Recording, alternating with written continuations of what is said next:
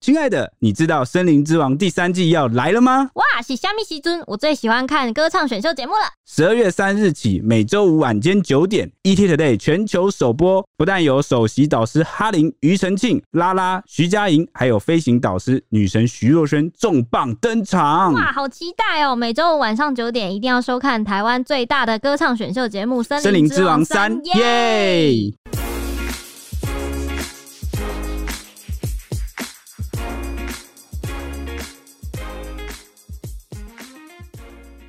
欢迎收听《小编没收工》，带给你热门话题十分哦钟。大家好，我是主持人铁熊，我是周周，我是蔡西，我是特别来宾 H 里，对犀利，因为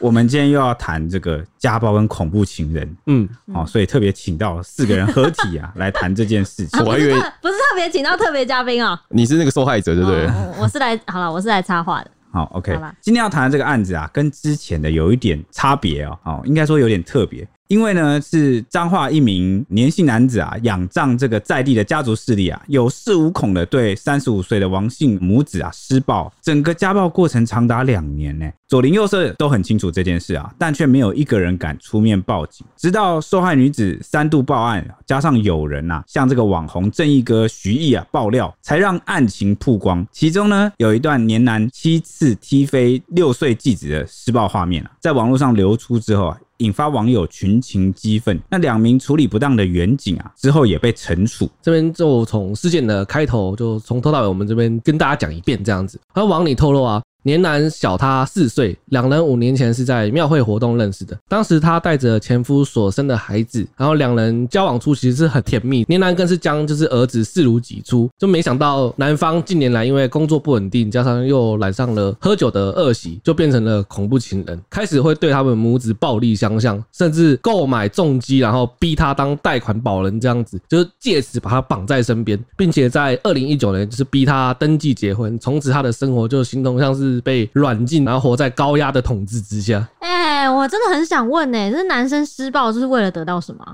嗯，我快乐吗？舒压？成就感，或者是我觉得就是成就感我我就是对什对么对鬼他来说是那个，就是有一我觉得种是征服感，征服感我觉得是一种控制制欲啊，控制欲，支对，配对支配那种感你觉。说我把你打到就是不是，就那种父权，我叫你哭就哭，我叫你笑就笑，所以我用我的暴力来怎么讲？让你那个听我那的个叫什话。么？就是那个受到权他威的还威权权威？对对吗对对对，所以他不是为了越越打越快乐，这个可能要问一下他的啊应心该不会对越打通越常快乐吧通常这种施暴，我就是那种打你，然后你会痛会哭，他就说不准哭，嗯，然后就是要制达到止控制对你，然嗯后威吓哦你，然后看到你那个反应啊、惊吓的样子，然后他再就去觉得制止这一切你的自然的反应，他就觉得有那种快感吧。好变态哦、我猜啦哦，好对好好，，那王女就有控诉啊，她说她跟她孩子长期都被年男监控，年男只要一不顺心或喝酒，就会动手打她跟小孩，他们连上厕所啊都要年男同意，诶上厕所都要同意，有点夸张哎。对啊，就是真的的是好恐怖哦跟犯人一样。那那个王女就有说，她说我跟孩子不可以离开她的视线范围，不然我们就死定了。如果她真的要出门，就会把孩子带走，让我不敢逃跑，每天生活在地狱恐惧之中，就等于把她的孩子当成一个人质啊。那有一次年男又暴走，就逼她跟孩子去吃下那个魔鬼辣椒，但因为实在太辣了，就母子俩经不住，当场就把辣椒给吐了出来。没有想到年男又强逼他们下跪，喝令两人把吐出来的辣椒吃掉，就说否则你们不要想活。啊，魔鬼辣椒，欸真的很辣心理心理真的很变态。而且这超变态的欸、他要把它吐出来再吃掉，等于有那个胃的黏液，哇，真是黏好黏恶液心是啊我！觉得是还好是其次，因为毕竟是你吃进去的东西，但重点是它掉到地上了，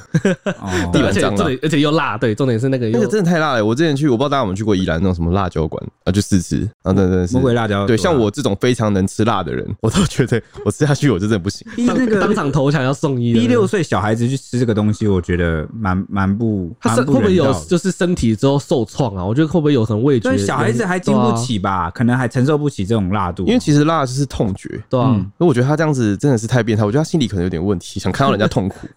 对，那这个王女就哭诉啊，她说长期受虐却求助无门，为什么呢？她说我知道报警也没用，年男的亲友都是地方明代，叔叔是已故的彰化县副议长年仲仁，所以没有人敢说什么。而且他还加码爆料啊，说这个年男啊，今年一月差点打死一个路人，结果对方控告他杀人未遂，最后也不了了之。我控告杀人未遂能不了了之，真的是对需要 有一点把能力啊刑事案件给压掉不简单了。真的对，不简就单，哦好像没有发生过这件事情一样会。不会是用错法条？也有可能。嗯，或者是警方，哎、这样好像也不太 对。呃，后来后面有一个网友反映会有一个端 倪，哦、有提哦间接的提到这个事件的后续。啊嗯等一下讲到了，我再跟你们讲一下。好那这个母子俩啊，受虐的情况一直持续到今年七月二十八号啊。当天中午呢，年男没有钱喝酒，就喝令他出去借钱。他就跟这个王女说：“你给我去想办法哦，你想不到办法，你等一下就死定了啊，你就宅戏呀、哈。”然后接着他就很生气啊，叫这个六岁的孩子去后门罚站，然后并命令这个王女呢来回搬动石头作为惩罚。结果后来看到这个女方啊搬这个石头搬到双手鲜血直流，啊还呵斥他说：“你血如果敢给我滴下来，我等一下一定踹死你啊，看到人家已经受伤了，竟然还！”做就是酷刑啊，一直将长期的遭受这种恐怖待遇下来，然后王女实在是忍无可忍。就她好不容易鼓起勇气报案，没想到两名远警到场后，却听信年男叔叔的片面之词，说他们只是夫妻之间的小争吵。然后那个远警就离开了，导致王女就是再次被年男暴打一顿，连手机都被拿去还原。就是他把他的那个怎么他通知怕他报案啊呐、怕他报案就哇，就直接拿去还原哇，超夸张的。直到二十九日，他再次通报，警方才受理，并且在社会局的介入下安置。事后，他寄信向彰化县警局长投诉，那很快就接到红窟派出所的电话，但是他们不是来关切家暴案情的，而是埋怨王女明明已经立案处理了，为何还要越级投诉？哦，就是打电话来说，哎不是帮你立案了吗？不是受理了吗？然后你就干嘛还写这个局长信箱啊？因为他还在被打、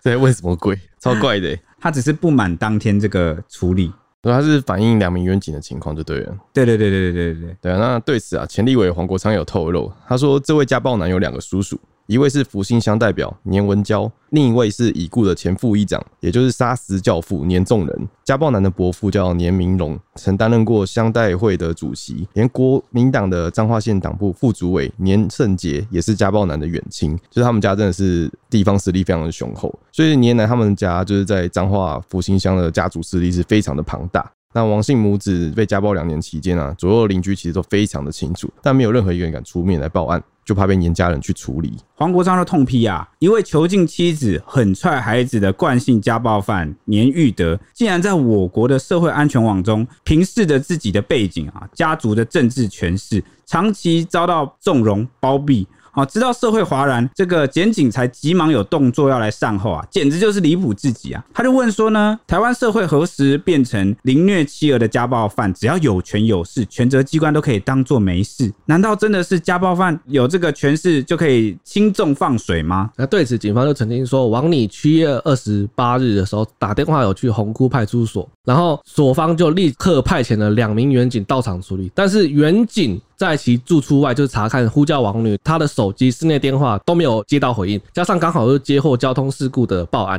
见年性男子人在屋外，才致电夫妻，就是共同认识的亲友，先来协助处理这样哎、子。这件事很夸张哎，他那个施暴的呃年男就在屋外，他、当然不敢出来啊。就怕出来就我还原一下，就是那个两个名媛警到他们家门口，嗯然后他有一直敲门，然后就是叫那个女生的名字，叫她出来。可是不知道为什么，女生都没有任何回应。因为年男在外面，对对对，因为那时候年男跟他的一个朋友在外面，可能是他亲戚，年男就没穿上衣，就在门外一直来回的走动。那事后可能就是警方也就是刚好接获他们说的那个交通事故的通报，要去处理，可能人力不够，然后他们的亲友就说啊，只是夫妻间的小争吵啊，然后他们就直接离开了。嗯，蛮舒适的哦，哇我觉要得是要舒是适我蛮大的。当时在房间内，我真的会觉得很绝望，对吧？我觉得应该是说，因为之前我跟铁雄讨论过这件事情啊，就是一般来说，这个案件一定有人报案的话，你一定要见到报案人。对啊，我是这样认为啦，因为家暴的案件啊，常常这个受害人因为同居哦，家暴关系哦，施暴者是他的亲密关系人，有时候他很难啊、在一些场合来出面，嗯，对。所以最好是处理的这个远景啊，或是剪掉，最好是见到当事人。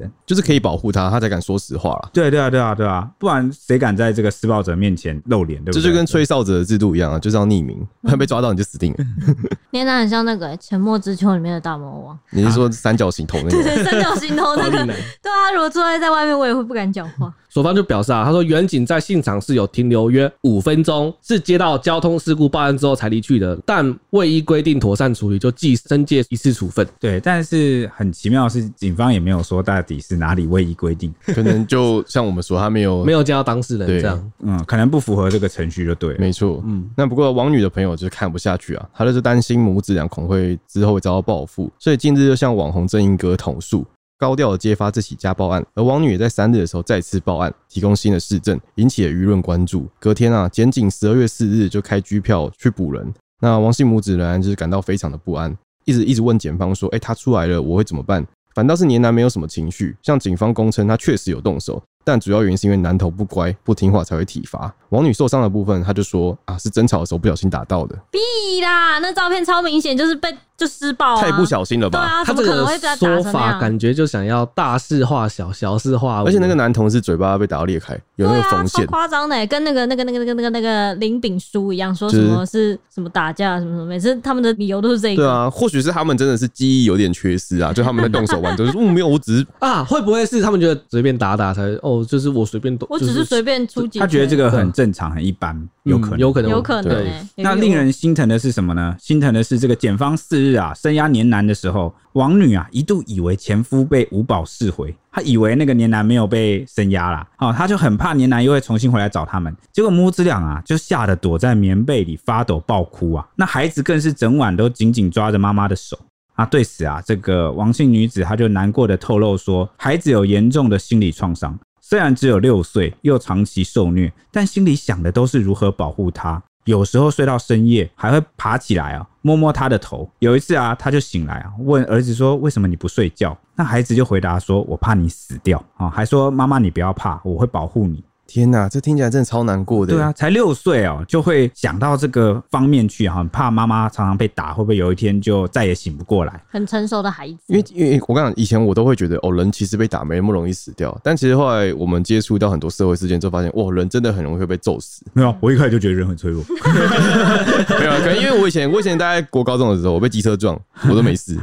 你神功护体啊，真的。很幸运就对然后了。我就觉得好像人没那么容易死掉，但后来看到就是有一些可能影片啊什么的，然后我们就是揍一下人啊，可能腹部哪边受伤，他可能就倒在那边就死了你。就要惜福了，发现原来自己还蛮蛮幸运的，对对不对？应该是没错人有要害吧？对就是可能是有如果要害往你要害的部分打随便几拳，你就有可能对啊，重伤而。且真的令人心疼是，他才六岁，他就被迫长大成熟，他会担心到生死的问题。对啊，这能算成熟吗？我觉得很难是过，成就熟是被被迫啊成我长我应该叫我做觉得创是，伤我觉得他有点害怕，就是唯一爱他的妈妈就这样不见对了他唯一一个挺挺他的亲人不见了，害就怕完是蛋一了。个人类的原始的一个情绪哦，就对是可是我觉得创伤可能也为他带来成长，就知道要保护妈妈。应该就是他赖以为生的只有妈妈了，嗯对他就对是就妈妈会保护知他道对，嗯嗯他也想要来保护妈妈，嗯哦嗯从妈妈的这个勇敢啊身上来对啊学习。嗯从网红这一哥在脸书贴出的影片哦，就可以看见，六岁男童被年男踹飞七次，每次被踹倒，他都会迅速站起来，然后就一次又一次，然后就被踹飞，但也不敢哭出声。如今案件进入司法程序，但孩子的创伤已经造成。根据学校老师的描述，他的在校情况，孩子开学至今，除了上学、放学都不敢离开教室一步，也不和他人互动，因为担心老师会生气啊，同学会生气啊，所以哪里都不敢去。就算老师他不停的鼓励孩子到教室外走走啊，不会有人生气啊，但是孩子就依旧不敢，啊，就是已你经看影响到他的那个，就是正常的上课啊、交友那些，可能都已经严重到影响了。他可能就觉得自己好像只要做任何事都会惹惹别人生别人气，而且对而且我补充，就是年男他在踹飞那个小朋友的时候，他有说你要是哭，我就打你妈。然后你看到那个妈妈出去的时候，他就说你要是跑掉，你的儿子就在我手上。他有一种用人质的方式在互相威胁两个嗯人，其实真的是蛮危险的一个人。哦，可能是真的，这个孩子一直无辜被迁怒哦，好像做什么都会惹这个年男不顺眼啊，然后来家暴他的妈妈跟他，对所以他就是到了学校之后就只敢坐在位置上。他就是养成了一种反射动作，或者是养成了一种潜意识，觉得我就是应该这么做，就是我不该惹别人生气，所以我要待在教室里，不要乱动，不要做没任有，是何事啊这他样。的那个觉得惹别人生气的这个定义已经变成好像我只要做任何事都会惹别人生气，嗯哇所以我就会开始宁有可什么都不要做，有一点我就坐在否那定边自己心态。对，就已经呃，我觉得嗯算是受伤蛮深的啊、哦，对啊，这要几岁才有可能恢复啊？就可能要经过蛮长时间我的就我觉陪伴得对，啊而且我觉得需要去看那个要开导对，就是精神科，我觉得要去，需而且去要告介诉入他一说下是你爸有问题，是这个继父有问题。嗯，希望他可以健康的成长起来。真的对，那这支踢飞七次的影片曝光之后啊，许多网友都群起激愤，纷纷留言惊呼说：“不是每个人都是委员呢、哎，哇，他是讲那个高佳宇是不是？对对对高嘉瑜可能啊就觉得说这个案子哦，相比这个呃高委员的案子啊，比起好像大家的关注程度没有那么高，好、但其实这也是一件很可恶的哦家暴案件，尤其是家暴长达两年啊，然后又涉及这个小呃孩子虐儿哦对虐童虐童，而且又有在牵涉这个当地啊疑似疑似啊有这个权势包庇的问题。嗯，真的是蛮严重的。对，，但是可能毕竟他也不是名人哈，对啊所以可能声量啊还是有差。嗯，那有网友就说、啊，平平都是家暴，好强烈的对比。对那说有权有势，非常重视；那无权无势就当做无视。哇塞，竟然能够他这竟然能够个造句， 对，那有人说真的不要忽视一点点的可能性，因为都是一条命。就可能我们注意一下身边的人啊，如果有透露类似的情况，就关心他。那还有说这个已婚的家暴比不上台北那个未婚的家暴啦。这个也没有什么好比的、啊。其实我觉得，就是两个都是受害人。我觉得，哎、我不知道为什么，我觉得很奇怪一件事，就是事件通常会接连的一直发生出来。嗯，最近有一种这种感觉，我我觉得这件事情其实这样，因为这个其实是七月多发生的事情嘛，现在又因为第三次报案，有新的这个影片啊，市政曝光啊，所以又重新这个警方又受理才爆出来。那为什么会有这个第三次报案呢？为什么这个网红正义哥会在揭露这个最新的影片证据？主要我觉得他们也是因为看到了这个高啊嘉高嘉瑜瑜的案件嗯，好、就觉得说这是一个让社会大众来关注类似事情啊，一个影子啊，好机会啊、哦就是你只有在这个时候才可能获得关注。假设他在高嘉瑜委员的这个事件以前报啊，我看这个嗯也关没注、人看呃对有不对限啦，嗯不会说到没有人，但是应该还是。不会引起如今这种关注的规模。对这对样对对对，反倒是你们讲的，但你们讲的也呃蛮有道理的，因为这像之前那个玛莎拉蒂事件有没有？对啊球就棒比较嘛邪 门。哦对啊，事件啊多到我都搞不清楚，到底是台湾的治安员到底有几支棒球队？到底是治安原本就这么差， 然后我们都没有报，不知道是因为那个玛莎拉蒂事件之后，我们才开始好像追啊，很多事情被爆出来，还是他他之前就有了？还 一直对都有这样。对，到底是一直都有呢，还是说是一个连突锁然效应，这个运势应不该是顺一？直都有，只是最近的都通常拿球棒。如果是一直都有，就很可恶。对啊，就是这个东西就是要大家一起来关注抵制啊！你怎么个治安可以差到这样子？走在路上莫名其妙就能被打，这谁能接受？我觉得任何人都不能接受。对啊，嗯，而且我刚刚想到，你刚刚不是说什么高嘉瑜可能是个影子，其实也是因为高嘉瑜他在出来讲的时候有说他不希望再有受害者，所以我觉得可能受害者会觉得受到他的嗯鼓舞这样子，鼓励，这样就是觉得不想再遭遇这样的事情。但真的也是鼓励，就是说有可能有受到家暴或是欺负的人，最好是就是可以找朋友，真然后的去要透勇露。敢，勇敢对出出来报案对那从这个玛莎拉蒂的事件一路到这个家暴案件，嗯我都觉得是不是我们国家的伤害啊相关的这个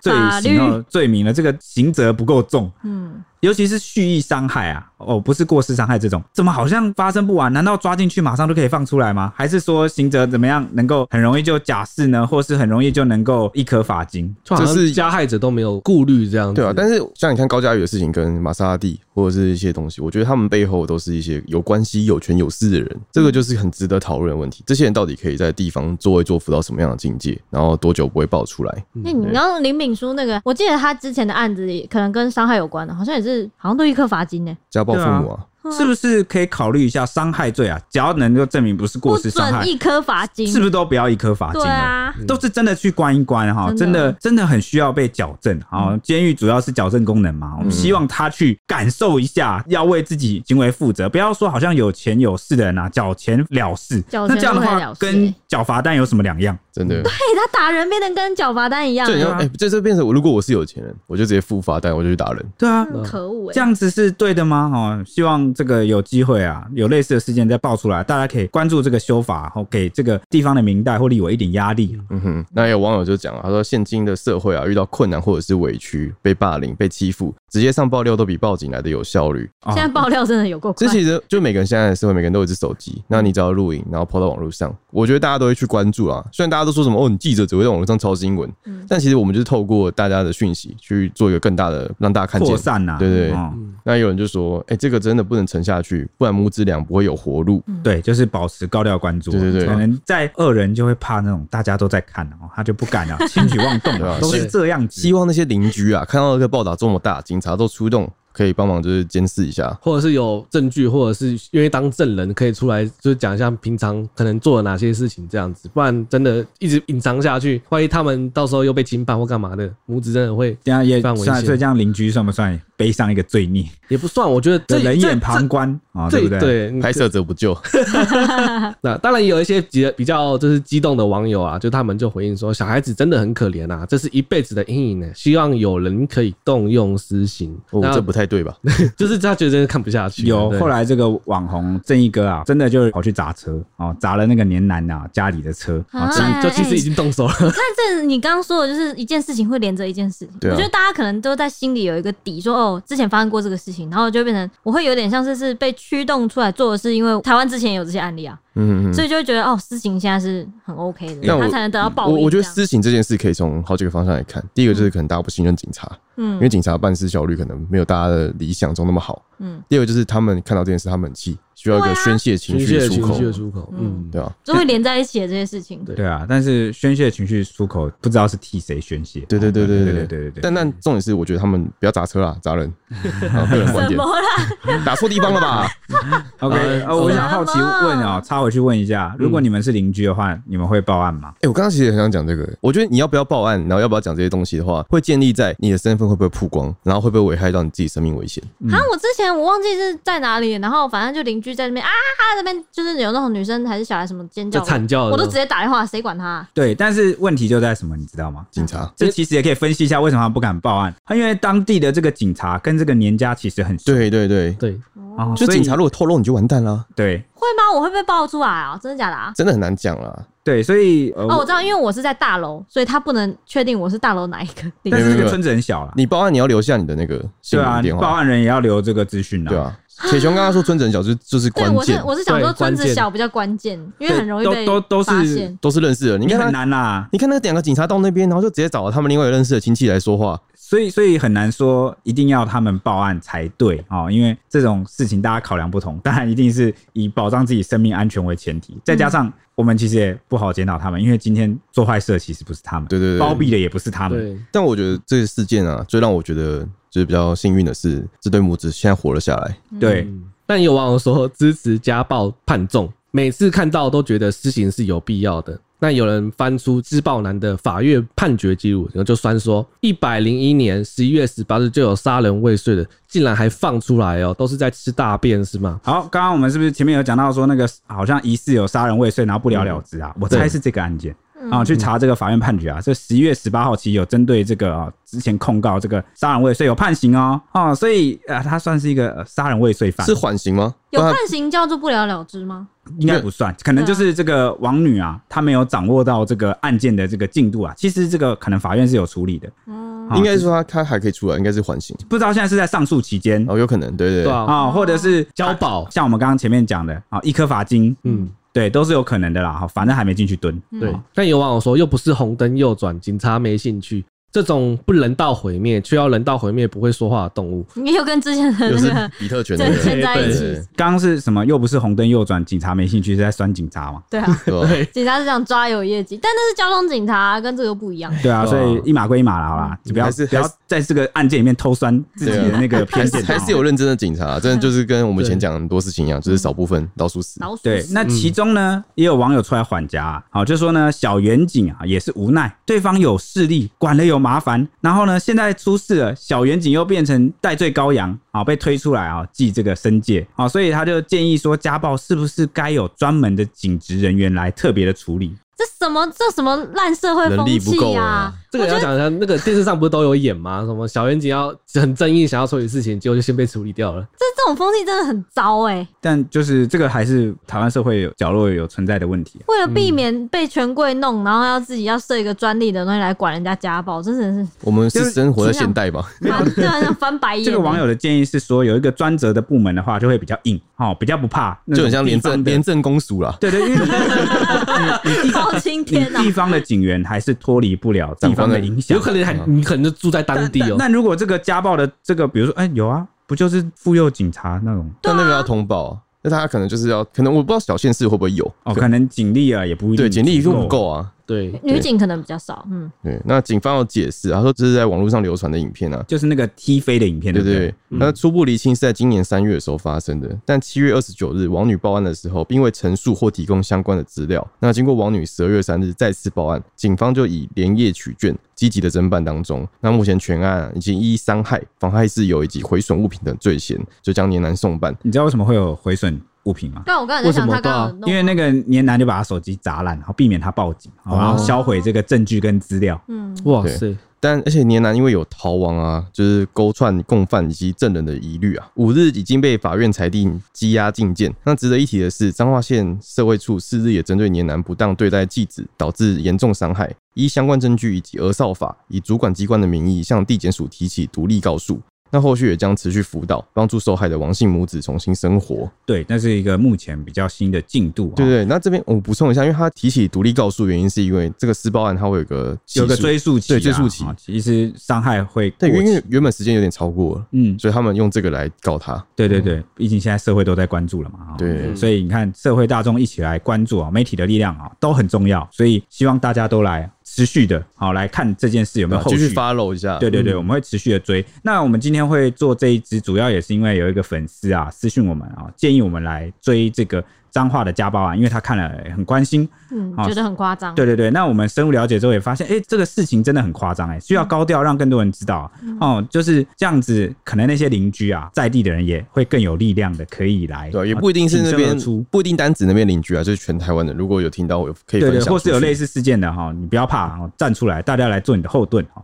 这这种对感觉。那刚刚就是有提到那个两名远警不是第一时间接到报案，结果只在原地待了五分钟，没有见到受害者就离去了吗？嗯哼，我对我就觉得这情况真的非常夸张，对怎么可能你只要报案，然后你没有见到报案人或见到报案的受害者，对然后你就走了，怎么可以这样子做所？以，然后又加上刚刚有网友讲说啊，真的不要忽视一点点可能性啊，都是一条命。嗯，哦，这两个啊、哦，就让我联想到今年二月，美国密西根州有一则情节很骇人的家暴案件。呃，容我娓娓道来。哦嗯，内容就是呢，有一名这个二十一岁的男性啊，男子啊，被控家暴女友。嗯，那之前因为疫情嘛，所以当时这个审理是采取视讯出庭的方式，就是你可以看到一个荧幕上啊，然后法官、对检察我官哦就很多格这就样像子，很多格 Skype，然后有五个视窗。对对，然后辩方律 师、好、这个受害者以及这个施暴的这个男子，嗯，结果他们在这个审讯的期间呢，受害者的眼神不断游移，拼命往这个画面左边看去，连回答问题都闪烁其词。尽管受害者没有讲半句话，但是助理检察官戴维斯啊，很快就察觉到异状了。他就看到，嗯，怎么眼神飘来飘去？他就当场禀报说啊，法官大人，我有理由相信被告和原告证人现在正在同一间公寓里，而我非常担心他的安全。他超强，对他此话一出啊，大家都 当下那六个窗子全部都五个震五个震视惊窗都对震惊对啊。他说：“啊，怎么突然冒出这一句嗯？”啊，这个检察官就要求立刻休庭啊，确认这个原告的人身安全。那法官听完呢，也从善如流，立刻问说：“问被告说啊，就是这个施暴的男子说，你现在人在哪里？然后你现在立刻到这个门外拍下这个门牌的号码给我。”然后也同时请这个受害者跟这个加害者啊啊，同时两个人都提供家里的地址。 那家暴男听到就吓到啦，就说：“呃，我在家里啊。”然后又随便掰了一个地址。他在那个室内一直走来走去。对对对，但是呢，他拒绝走到门外来拍摄门牌，开始找理由说啊，我我手机没电啦、什么插着正在充电，一把啊大对就对对，没电啊然后这法样官子说，不管你现在给我出去拍门牌，他就说呃呃，为为为什么要这样？他开始结巴哦，有很紧张。那同一时间呢，检察官早就已经偷偷啊指示这个警方派人赶快赶往受害者的住家，线上警网立刻赶过去。那个影片真的是非常的迅速，对，他们还在视讯就听到警察在敲门的声音。对啊，不到几分钟哦，马上这个受害啊女子的这个家门啊呐、就立刻传来一阵敲门声，而且呢，这个法官跟检察官也很机警哦，要求这个女子啊带着手机应门，从头到尾都不要消失在这个镜头镜头前前。嗯嗯，嗯，哦，怕她出事情。那结果呢？同一时间，家暴男也一同望向某个方向，下一秒，好、两个人的画面都出现警 察，哦，他就被上铐带走了。原来啊，这名家暴男违反保护令啊，他真的跑到受害者家中就近施压监视、欸，因为那天要开庭，没错，哇，天哪，好可怕哈、那法庭上的众人见状啊，除了这个辩护律师忍不住扶额啊， 就是哦，我怎么会有这种就对这对这对，种队友？扶就直接无奈了、哈这个我还辩个屁啊呀、对不对？ 增加我的 败诉率。。猪队就友，直接输了，好不好？我还帮你变个毛哈、那这个法官也怒斥啊，这个嫌犯说：现在即使你有一千万元，都无法保释。我第一次看到有人跑到证人隔壁的房间，还意图威胁伤害对方，所以法官立刻就宣布休会，取消保释，然后并且拒绝撤销保护令。那个嫌犯就开始说：“哦，我我不是故意的、啊，法官大人，我不是有心要骗你的，请你再给我一次机会。”真的就是太想跟他就是沟通，然后什么的 沟 沟通，通，对用拳头沟通是哎不是？对，我觉得真的超夸张。嗯那由于这个家暴男呢已经是累犯了，那原本最终就可以判十五年有期徒刑嘞，现在哎、又、你哎你看跟台湾差多少？他这样可以判十五年呢、对啊，你看累犯呢，嗯十五年呢、那我们现在刚刚那个年男家暴两年啊，我觉得这个在美国不知道要对啊，判不多知道重。判多久哎、那尤其呢，家暴男啊又违反了保护令啊，这下可说是真的惨了，不知道会判到多重嗯哈、可能真的就判最重了哈、而且就连法官就是依据法条的那个权限，我觉得都跟台湾有差。对就是 就两国国情有差嘛，对啊对不对？嗯这支影片真的超好看，我看了至少三次，因为对太精太精彩彩了了，大家可以去找来看真的精彩还是很像很像在拍那个拍戏，还是我对啊们好像可能电影哦、推推理戏这样对对，对。我们可以分享真的到是那个电影情节对，我们可以分享到 IG 跟那个粉丝团给大家供对大家参阅参阅，来来看一下到底这个检察官有多厉害哈。超嗯超猛的。 OK，那我就做个结语喽。好哦，所以回到刚刚这个彰化母子遭家暴的案件啊，我觉得检警单位在处理这种家暴案件的时候，要特别注意啊。诚如我刚前面讲的，在一段亲密关系啊、家庭环境中可能会出现的权利不对等啊，嗯因为被害人是长期受到威胁啊，他们的那个心理状态啊，跟一般的这个伤害案是特别不一样的，本来就已经很难发生了，好、就是说发出声音啦，来求救。所以接到类似的案件啊，应该要坚持见到本人再离开，不应该把事情啊随便委托给他人来协调处理，因为你不知道你委托的这个人是不是施暴者的亲友，嗯那对方当然会很自然的去袒护啊，对啊，如果真的是这样，为什么需要警察？对啊，那找个人来协调，大家搓一搓不就没事了吗真的耶？好、嗯这么多和事佬、长老、村长 哈，你这对时代变了，大人哈。那我们要有现代的思维，期许我们所有的单位啊，都能像刚刚那位检察官一样啊，嗯，谨慎、细心啊，果决地保护这个被害者。啊，不要让被害者报案后啊，还终日啊活在惶恐不安的情绪里面哈、真这的是像那个小朋友一样。对，没错，就是我的一个比较深深的期许啦啊。哦嗯，以上是今天的节目时间啦，我那们大家有什么想法，也可以来我们的 IG 搜寻 ET 底线 Newsman Newsman，小编没收工哦，粉钻也是同样的名字。小编没收工，耶，对，那大家可以来看那个影片。我们明天见喽，拜拜。拜拜拜。